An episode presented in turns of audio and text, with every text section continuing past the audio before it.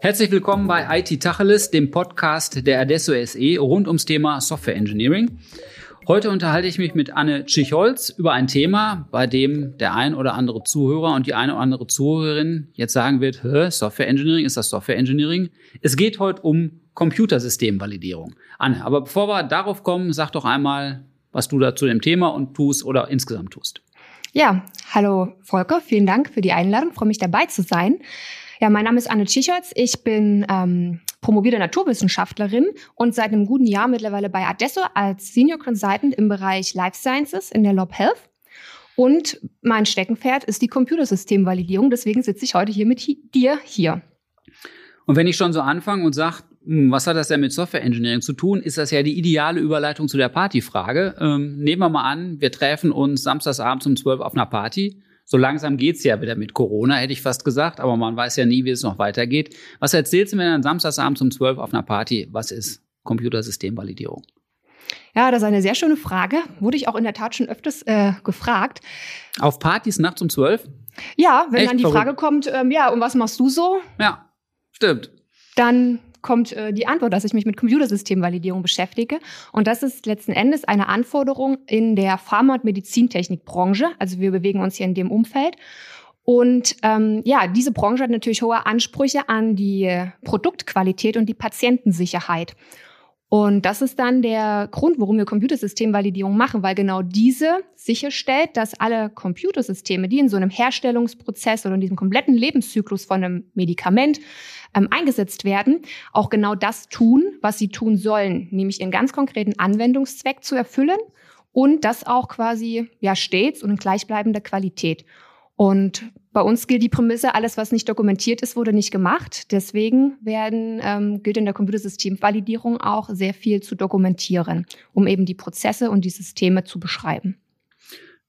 Wenn ich jetzt ein Versicherer bin und dem zuhöre, dann sage ich, hm, die Systeme, die ich einsetze, die müssen bei mir im Haus auch das tun, was sie tun sollen. Und trotzdem sagt mir der Begriff der Computersystemvalidierung in der Breite zumindest mal nichts. Also für einen Versicherer, der würde sagen, na klar, teste ich meine Systeme. Und wenn er jetzt ganz sorgfältig ist, dann macht er sich auch Gedanken über, über Deckungsmaße, die seine Tests zu erfüllen haben und solche Geschichten. Und womöglich muss er es auch noch dok dokumentieren, um irgendwelchen regulatorischen Anforderungen Genüge zu tun. Aber wahrscheinlich ist der Unterschied, dass die Regulatorik in der Pharma- und Medizinbranche einfach noch viel höhere Hürden setzt. Liegt es daran, dass das so ein prominenteres Thema ist? Also es ist ein, ein sehr guter Vergleich und ich ähm, möchte auch immer so ein bisschen die Angst vor der Computersystemvalidierung nehmen, weil letzten Endes, du hast es gerade schön angesprochen, auch andere Branchen sind reguliert und müssen ähm, sicherstellen, dass ihre, ihre Systeme das tun, was sie eben tun sollen. Und ähm, ja, letzten Endes ist in der Pharma-Medizintechnikbranche halt wirklich dieser der die Patientensicherheit, die halt im Hinter, äh, dahinter steht, halt immer das, das oberste Gut.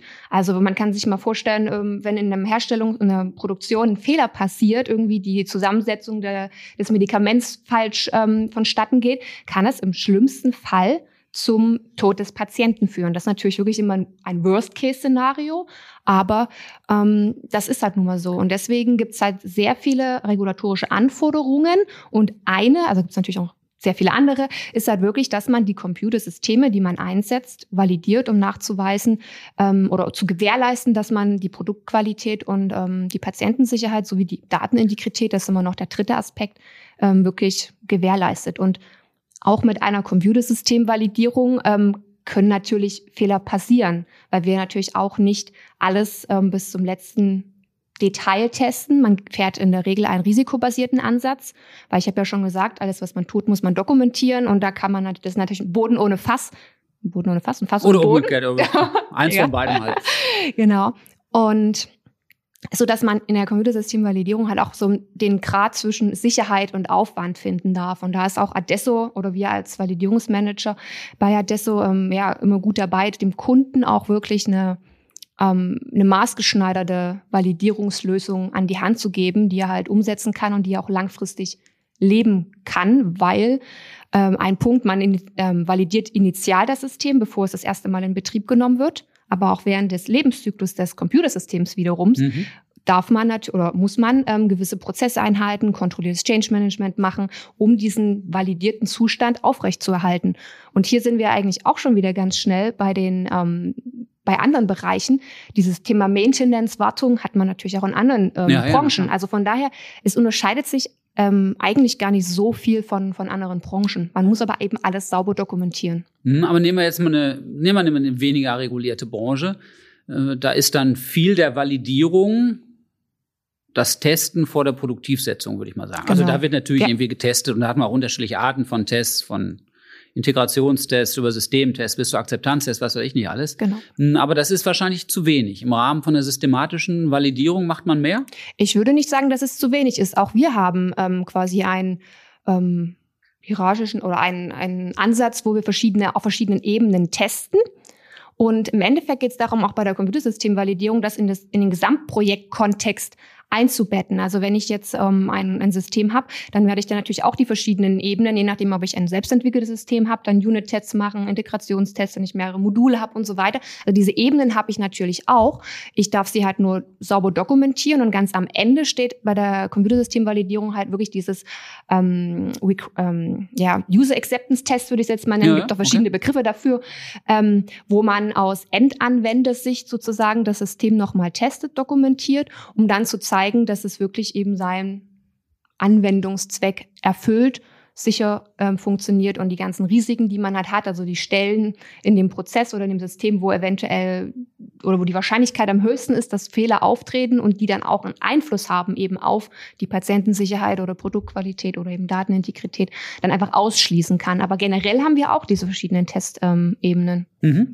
Und äh, du hast mir im Vorfeld gesagt, ein wichtiger Begriff dabei ist das Good Automation Manufacturing Model an mhm. dem sich viele der validierenden Tätigkeiten oder auch der testenden Tätigkeiten orientiert.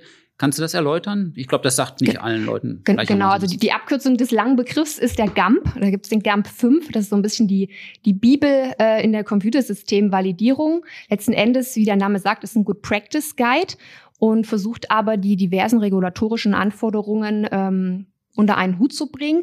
Und es ist ist kein Buch, was man mal eben liest. Das ist für mich eher ein Nachschlagewerk.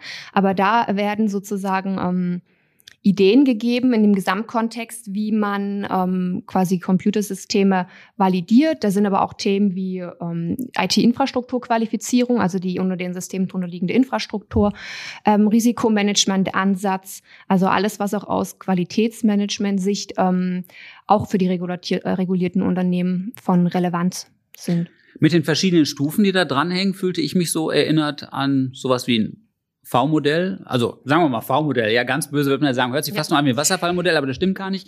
Mit den verschiedenen Stufen, auf denen man gegen verschiedene Artefakte testet und prüft, ist man wahrscheinlich eher beim V-Modell, was jetzt so in der Welt der Softwareingenieure auch nicht so der letzte Schrei ist, sagen wir es mal so. Also wir wissen schon auch noch, das braucht man in den ein oder anderen Projekten, die in der öffentlichen Verwaltung stattfinden und wo Agilität noch ein bisschen weiter vorne äh, vor der Tür steht, da braucht man solche Verfahren. Ähm, aber das ist hier schon jetzt maßgeblich und genau. Du, du hast es angesprochen, was viele assoziieren quasi der GAMP 5 mit dem mit dem V-Modell, mit dem sequentiellen Ablauf. Und es ist auch so, dass man eben gewisse Aktivitäten ähm, in einer ja nacheinander abfolgenden Reihenfolge einfach machen soll. Und da ich auch von Dokumenten gesprochen habe, muss man so ein bisschen achten, dass die Dokumente in der richtigen Reihenfolge freigegeben werden. Und das widerspricht natürlich erstmal so einem agilen Ansatz, wo man in mehreren Sprints arbeitet. Aber nichtsdestotrotz gibt auch da der ähm, GAMP eine einen Rahmen, aber er schreibt auch nicht zu viele Sachen fest vor, so dass man letzten Endes oder dass auch die Herausforderung jetzt äh, gerade aktuell darstellt, wie kann man dieses V-Modell in den agilen Ansatz sozusagen überführen. Aber hier ist ganz wichtig zu verstehen, dass ähm, oder die Frage ist, das überhaupt notwendig oder ist es in allen Projekten notwendig? Mhm. Weil mein, mein bestes Beispiel ist, ähm, hatte ich in der Vergangenheit beim Kunden erlebt, wir wollten ein ganz klassisches Release-Update fahren und der Projektleiter kam zu mir und meinte, Anne, wir machen das Projekt agil. Habe ich ihn angeguckt und dachte, okay, du weißt, was es eigentlich bedeutet, agil. Und sagst Aber er meinte eher anarchisch, ja? Oder? Ja, also er, er hat mir dann gestanden, dass es eine Vorgabe von ganz oben war, weil halt agil fancy ist und alles soll jetzt agil ablaufen. Ich dachte dann, okay, ich denke drüber nach, wir reden später nochmal drüber. Als wir dann zusammen saßen am Projektplan, ich meine Validierungsaktivitäten dann mit ihm eingepflegt, ähm, meinte ich so, was ist eigentlich mit dem agilen Ansatz geworden? Und dann hat er halt eingestanden, dass ähm, ja auch die oberste Leitung eingesehen hat, dass es nicht bei allen Projekten Sinn macht. Mhm. Und das ist ein Punkt, den glaube ich auch in der, ja, ich sag jetzt mal vielleicht konservativen oder noch etwas altmodischen Pharma-, Medizintechnikbranche ähm, auch die Leute verstehen dürfen, dass agile Projekte und agile Softwareentwicklung zum Beispiel auch als in meinen Augen ähm, unterschiedliche Sachen sind und nicht unbedingt miteinander zu tun haben. Und man darf sich halt wirklich überlegen, was habe ich für ein Projekt? Ähm, und wenn ich in der Pharmabranche primär so Standardsoftware, aktuell zumindest, war ja der Trend in den letzten Jahren, dass man wieder eher ganz von diesen Eigenentwicklungen weg möchte zu Standardsoftware ähm, mit einem geringen Pflegeerwartungsaufwand, mit geringen Kosten dass man sich halt für ähm, ja, Commercial of the Shelf Software entschieden hat, die man so ein bisschen konfigurieren kann. Ähm, und dann habe ich auch weniger Validierungsaufwand, mhm. so dass letzten Endes ähm, ich gar keinen Ansatz oder Anreiz habe, das Projekt, wenn ich jetzt wieder ein Release-Update ist, des implementierten, des einmal implementierten Systems fahren will, was soll ich da agil machen? Ich habe meine Release-Notes. Ja, das, das ist ähm, und, und das dürfen halt auch alle Beteiligten verstehen dass man sich halt schon auch überlegen darf, und dafür sehe ich auch mich als Validierungsmanagerin zuständig, ähm, einzureden gegebenenfalls und in die Planung mit, mit teilzunehmen und zu sagen, hey, lass uns das in dem und dem Maßstab machen, klassisch, agil oder auch eben gemischt. Ja, also da, das, das erleben wir überall. Und das hat dann, glaube ich, auch wirklich nichts mehr mit Regulatorik zu tun. Genau. Dass so ein agiles Instrumentarium für die ein oder anderen Projekte besser geeignet ist als wieder für andere, liegt ja, wenn man einmal drüber nachdenkt, auf der Hand.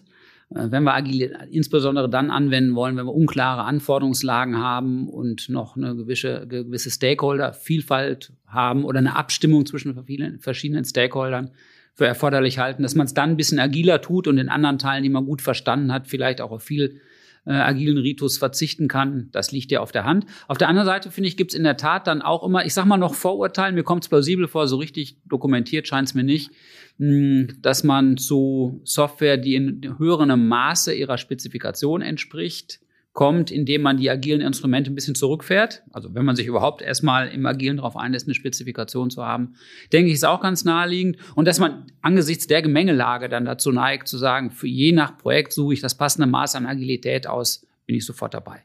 Und dass das in einem stark regulierten Kontext dann aber eben eingeschränkt ist, weil man eben vieles an Tätigkeiten dokumentierterweise durchführen muss und deshalb eben nicht mehr die ganze Freiheit eines vollständig agilen Ansatzes hat, Ansatzes hat leuchtet ja auch ein. Führt das denn dazu, dieser systematische Ansatz der Computersystemvalidierung in diesem Kontext, das war tatsächlich zu bessere Qualität erzeugen und weniger Havarien oder schwerwiegende Fehler noch drin haben? Ich meine, bei Informationssystemen der nicht so regulierten Art äh, ist dieser vorsichtige Ansatz der Reifung beim Kunden ganz oft ja der wirtschaftliche Ansatz. Also wir lassen den letzten Teil beim Kunden reifen, weil eine Null-Fehler-Software einfach unbezahlbar ist. Also zumindest mal bei individuell entwickelter Software. Und das weiß der Kunde, also wenn er schlau drüber nachdenkt, weiß er das. Und das ist insgesamt als ein wirtschaftliches Modell vereinbart. Das lässt sich in solchen Dingen, wo es um Leben und Tod, um Patientensicherheit geht, natürlich schlechter machen. Aber hilft es denn dann wenigstens mehr Aufwand dazu, dass wir da relativ sicher agieren?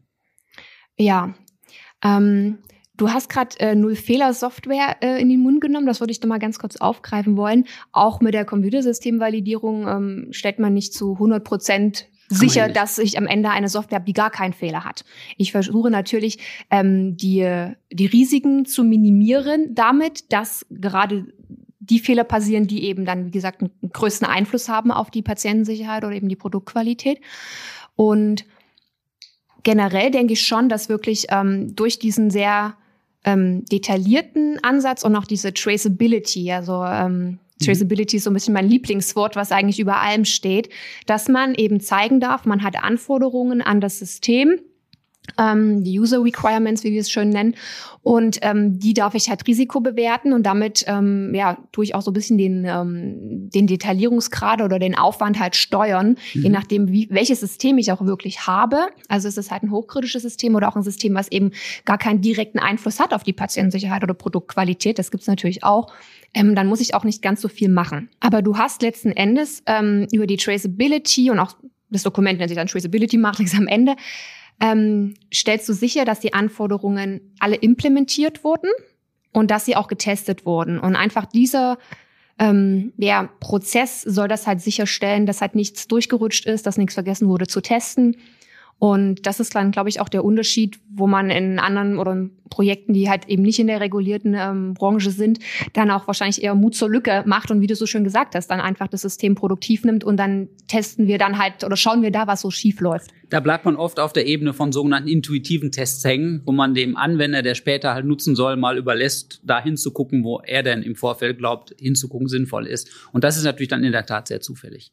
Auf der anderen Seite, man könnte es ja durch noch eins weiter treiben, also könnte man grundsätzlich, äh, neben der Validation, die immer das prüfende, testende und mh, mm, aber eben nicht bewiesene mit sich bringt, man könnte es noch weiter treiben und sagen, man kann bestimmte Stücke von Software auch verifizieren dass also Zustände nicht angenommen werden können oder nur in bestimmten Reihenfolgen angenommen werden können und bestimmte ja, ich glaube, lassen wir es mal bei bestimmten Zustände nicht angenommen werden können. Ich kann ja Software verifizieren und habe dann eben sogar bewiesen, dass sie Eigenschaften hat. Teures Verfahren geht immer nur für kleine Stücke Software, aber grundsätzlich geht's ja und könnte man ja für in Pharma- und Medizintechnik besonders kritische Teilen, könnte man das ja tun. Passiert das? Es ist interessant, dass du die Begriffe äh, Verifizierung und Validierung ähm, jetzt so ähm, benutzt, weil sie für dich ja wahrscheinlich auch zwei sehr unterschiedliche Sachen darstellen. Mhm. Ähm, in der Medizintechnikbranche ähm, werden die auch streng auseinandergehalten. Ähm, wenn man dann in die Pharmabranche geht, ähm, ist letzten Endes die Validierung halt wirklich dieser Gesamtprozess der Computersystemvalidierung, wo ich wirklich die meine Anforderungen spezifiziere, das System implementiere, teste und dann eben ähm, das System produktiv nehme. Und das Verifizieren ist bei uns in, oder uns, in der Computersystemvalidierung wirklich nur dieser Testteil. Ah. Ähm, also man hat sozusagen dieses V-Modell, wo man halt links spezifiziert und rechts hochgeht und verifiziert. Sozusagen, dass eigentlich in der Computersystemvalidierung halt verifizieren und validieren in deiner Bedeutung, wenn ich das jetzt richtig verstehe, eigentlich komplett beinhaltet, weil ich teste das System auf Herz, Herz und Nieren und validiere, also zeige, dass das System für seinen entsprechenden Anwendungszweck ähm, ähm, diesen erfüllt sozusagen ist das eigentlich gehört das zusammen letzten Endes. Okay, in der Tat habe ich da habe ich da aus der Welt der Informationssysteme jetzt mal ohne Regulatorik drauf eine andere Begrifflichkeit parat. Da würde ich unterscheiden zwischen den testenden, prüfenden, aber eben lückenoffen lassenden Verfahren, die nicht Korrektheit nachweisen, sondern nur mit hinreichender Wahrscheinlichkeit äh, gewährleisten, aber ohne gezeigt zu haben, dass nicht doch was passieren kann. Was ein theoretisches Konstrukt ist, weil so eine Software ist ja nicht im leeren Raum, äh, sondern die muss integriert werden mit Infrastruktursoftware und Betriebssystem ja. und spätestens diese nicht mehr verifiziert. Von daher kann man trefflich darüber streiten, ob die Verifikation von einem Stück Software, das dann auf anderer Software nochmal aufsetzt, überhaupt zu irgendeinem Wert beiträgt. Auf der anderen Seite so in Navigationssystemen, Flugzeugen die ist ja wenig Software in der Regel. Da kann man, da wird für diese Stücke Software schon verifiziert, dass da keine unzulässigen und besonders schädlichen Zustände erreicht werden können. Aber ist dann eine andere Begrifflichkeit hier, das kann ja gut sein. Da hat man in bestimmten Branchen ja dann gern mal besondere Ausprägungen drauf. Jetzt gucken wir auf so ein paar Megatrends vielleicht nochmal. Ähm, ein so ein Trend ist ja der zu Standardsoftware, den hast du schon angesprochen. Der bringt da ja eine wesentliche Veränderung mit. Ein anderer Trend ist der zu cloud-basierten System? Wie wirkt sich denn sowas aus? Ich meine, ich kann ja dann schlecht die Skalierung in irgendwelchen Cloud-Infrastrukturen, die noch vielleicht von verschiedenen Hyperscalern kommen, gleich mitvalidieren. Wo ist denn da dann so eine Grenze erreicht? Ja, also auch wir beschäftigen uns natürlich mit der Validierung von cloud-basierten Systemen bei Adesso. Und hier geht es im Endeffekt darum, eigentlich ist es ein Thema der, der Verantwortung. Ähm, man darf natürlich auch wieder schauen, was schiebe ich denn in die Cloud, sage ich jetzt mal ganz lapidar, ähm, wenn es einfach darum geht, ähm, seine, seine Infrastruktur oder seinen Datasender, was man vorher selber gehostet hat, dann ähm, alles in die Cloud auszulagern, dann ähm, geht es darum, dass alle Prozesse, die man für seinen Datasender ähm, haben musste, natürlich auch für die Cloud gilt und in dem Fall dann für den Cloud-Anbieter. Und da kann man, ähm, ist man dann eher so in dem Bereich der Qualifizierung, jetzt auch wieder ein Begriff, der für dich vielleicht eine andere Bedeutung hat, aber wir sagen immer bei uns, Software wird validiert und Hardware wird qualifiziert. Mhm. Ähm, und da geht es letzten Endes darum, dass man sich der, der Verantwortlichkeiten, also wofür ist der Cloud-Anbieter zuständig und wofür bin ich zuständig, letzten Endes ähm, definiert, Verantwortlichkeiten ähm, festlegt und sich dann um die entsprechenden Prozesse kümmert. Also da geht es ja letzten Endes um Zugangsberechtigungen, User Management, ähm, Data, Backup, Recovery, alles Sachen, die ja dann der Cloud-Anbieter ja automatisch, das sind ja Dienste, die man mit bestellt letzten Endes. Mhm. Aber man darf halt sicherstellen, dass es gemacht wird und das darf man wiederum dokumentieren, ähm, damit man die Prozesse ähm, definiert hat und ähm, ja nachverfolgen. sodass okay. ähm, das einfach ähm, also ich persönlich mittlerweile halt nicht mehr so kritisch sehe. Man darf natürlich, wie gesagt, was ich am Anfang schon meinte, gucken, welches System, also gebe ich jetzt nur meine Infrastruktur in die Cloud, entwickle ich jetzt komplett ein System in der Cloud mit verschiedenen ähm, Cloud-Services. Äh, ähm, das ist dann halt so projektspezifisch, dass man sich das anschauen darf und dann auch die Trennung definieren darf zwischen bis wohin validiere ich und was qualifiziere ich. Okay. Aber das ist dann absolut projektspezifisch. Okay. Wenn jetzt mal du als Validierungschefin, was liegt dir besonders am Herzen, wenn du so ein Projekt hast? Was ist ein wesentlicher Erfolgstreiber? Vielleicht auch organisatorisch, jetzt gar nicht mehr technisch? Mhm. Also das, was ähm, mir auch persönlich am meisten Spaß macht und ich auch wieder die Notwendigkeit einfach in den ganzen Projekten gesehen habe, ist dieses Zusammenbringen von IT und Business. Im Endeffekt geht es ja gerade jetzt in dieser Pharmabranche um, man hat halt einen Use Case, einen Business Case und der, ähm, den möchte man dann umsetzen und so, dass man quasi immer die Business-Kollegen hat und die dann zur IT gehen und sagen, hey, wir brauchen das und das. Und ich habe einfach wirklich festgestellt und wir haben es jetzt ja auch schon gemerkt, wir benutzen gewisse Begriffe ja, ja, unterschiedlich, wunderbar. weil ja. auch jeder mit einer anderen Brille kommt, einen anderen Background und das ist ja überhaupt nicht schlimm, aber man darf halt eben einfach erkennen, dass man teilweise zwar dieselben Begriffe verwendet, aber jeder was anderes drunter versteht. Und deswegen ist man als Validierungsmanager auch wirklich so eine Schnittstelle zwischen IT und Business, um sie einfach zusammenzubringen und sicherzustellen, dass alle doch vom Gleichen reden. Mhm. Und das ist das, was mir auch persönlich sehr viel, sehr viel Spaß macht. Wunderbar. Dankeschön. Das ist jetzt ein spezielles Thema. Hast du trotzdem Literaturtipps oder sonstige Tipps für die Zuhörerinnen und Zuhörer, die nochmal ja. lesen, gucken oder hören Wie gesagt, den, den GAMP 5 kann ich nicht als Literatur empfehlen. Das ist natürlich wirklich eher ein Nachschlagewerk. Ähm, was ich jetzt ganz spannend fand, weil du auch schon wegen Cloud ähm, oder wir jetzt wegen Cloud gesprochen hatten, ist das, was ähm, dieses Handbuch ähm, für Basisadministration in der Cloud, was der äh, Sebastian? Nee von, dem, von der SAP äh, S4 HANA Podcast Folge vorgeschlagen hatte, wo es um die Administration geht. Ähm, das wäre was, worauf ich eigentlich gerne mal mit verweisen würde, wenn man dann wirklich auch vorhat in die Cloud, was bedeutet das für mich? Ähm, ansonsten würde ich halt auf unsere Adesso ähm, interne Life Sciences Seite mit verweisen und ja, wer möchte, kann uns da natürlich jederzeit gerne ansprechen und dann können wir auch uns genau das Projekt angucken, was ähm, ja vielleicht oder das System, was validiert werden soll und dann schauen, ein eine pragmatische oder eine passende Lösung zu finden, weil das ist auch was, was einfach wichtig ist. Validierung ist so breit gefächert und auch wenn viele immer denken, ja, ich muss so viel und so viel machen, man kann immer eine Argumentation auch finden, warum man vielleicht gewisse Sachen nicht macht. Man darf es am Ende dokumentieren und begründen und dann ist es auch okay, wenn man vielleicht an der einen oder anderen Stelle mal etwas weniger macht. Gut, prima. Anne, Dankeschön. Ich verweise gerne nochmal auf unsere Landingpage, wo wir diesen Podcast und auch die anderen finden unter www.adesso.de slash podcast. Dankeschön, bis die Tage. Vielen Dank, tschüss.